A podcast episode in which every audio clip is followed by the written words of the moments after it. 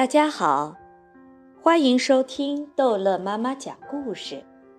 今天逗乐妈妈要讲的是《淘气包马小跳》轰隆隆老师之会变魔术的轰隆隆老师。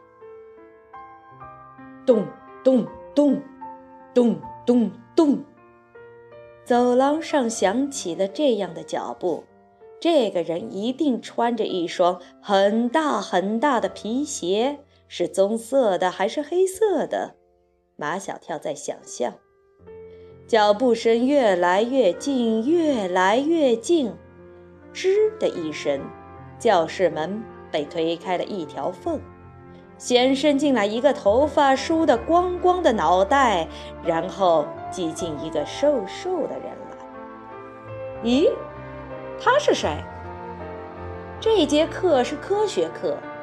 他进来做什么？科学课老师是一个胖乎乎的、笑嘻嘻的、爱穿大花袍的女老师。每次她走进教室，就像被推进来一个巨大的花篮。后来，马小跳偷听到女生们交头接耳的悄悄话。原来，这个女老师爱穿大花袍，是为了遮盖她鼓起的肚子。他肚子里有小宝宝了。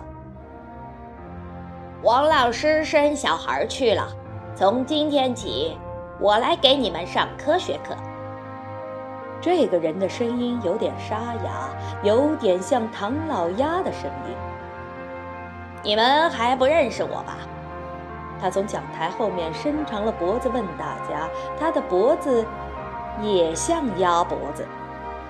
不认识，全班同学脱声脱气的回答：“不认识没关系，你们马上就会认识我。”他转身用粉笔在黑板上写了两个大字：“雷鸣。”知道这个名字的意思吗？嘿，这个老师有点意思，从来没有哪个老师会问学生这样的问题。不知道吧？不知道吧？好像大家不知道，他才特别开心。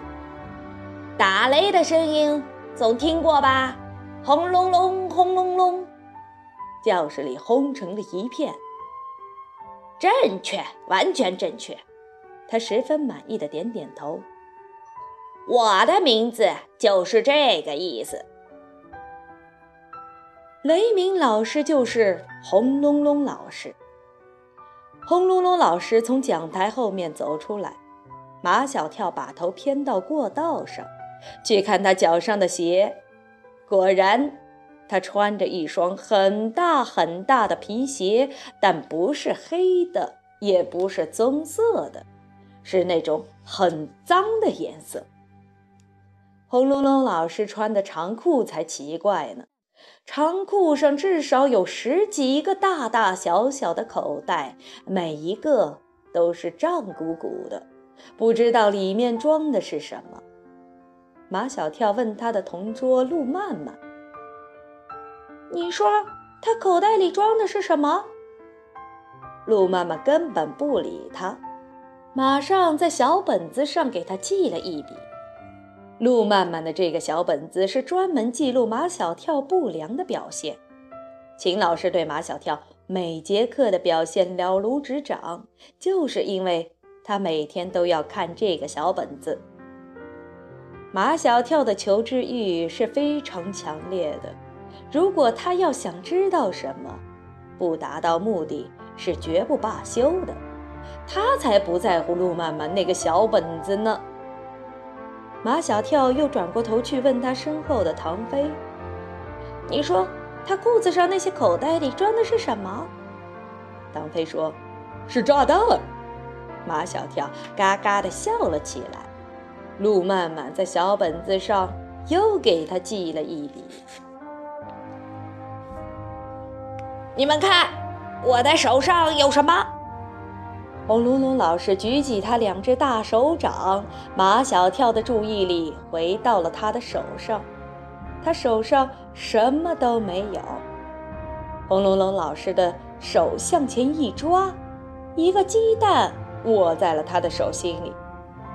这是什么？鸡蛋。全班同学又脱声脱气地回答。唐飞在后面戳马小跳的背。马小跳，不是炸弹，是鸡蛋。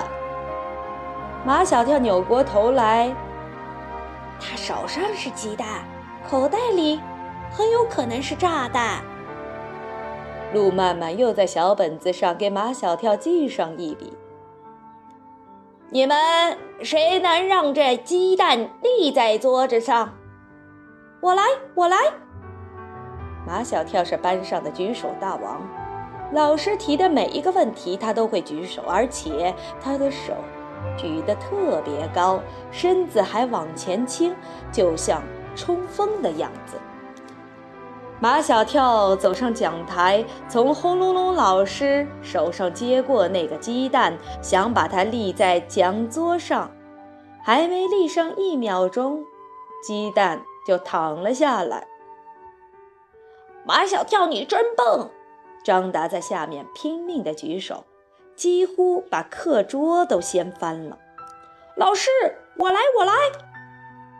马小跳灰溜溜的下去，张达兴冲冲的上来，跟马小跳一样。张达立起鸡蛋，手离开鸡蛋还不到一秒钟，鸡蛋又躺下了。要不是轰隆隆老师出手快，那个鸡蛋一定滚下讲桌，摔了个稀巴烂。张达灰溜溜的下去。陆曼曼又兴冲冲的上来。陆曼曼把那个鸡蛋捣弄了很久，下面的同学都笑得不耐烦了，有的在起哄，有的在敲桌子，有的干脆不看他了。有几个同学都没有把鸡蛋立起来，轰隆隆老师似乎格外开心。真的就没有谁可以把这鸡蛋立起来吗？没有，全班同学脱声脱气地回答。啪的一声，全班同学都吃了一惊。轰隆隆老师像盖图章一样，把那个鸡蛋往桌子上轻轻的一击，蛋壳碎了，鸡蛋却稳稳地立在了桌子上。看，这不是立起来了吗？哇塞！就这么简单，怎么都没想到呢？全班同学都在唉声叹气，都在敲自己的后脑勺，都在怪自己的脑神经短路。轰隆隆老师似乎很喜欢看学生们追悔莫及的样子。今天让你们立鸡蛋，就是为了要打开你们的思路。只要思路一打开，什么事情都容易做了。真的像轰隆隆老师说的那样，在他的科学课上，同学们做什么都变得容易，因为大家的思路都被轰隆隆老师给打开了。马小跳天天都想上科学课，可惜每星期就只有一节科学课。现在。轰隆隆老师成了马小跳崇拜的偶像，他崇拜他的一切，包括梳得光光的头发，包括穿有很多口袋的衣服，包括穿脏不拉几的大皮鞋，还包括，当然，马小跳最崇拜的是轰隆隆老师会变魔术。好。这一章的故事就讲到这儿结束了，欢迎孩子们继续收听下一章的《淘气包马小跳》。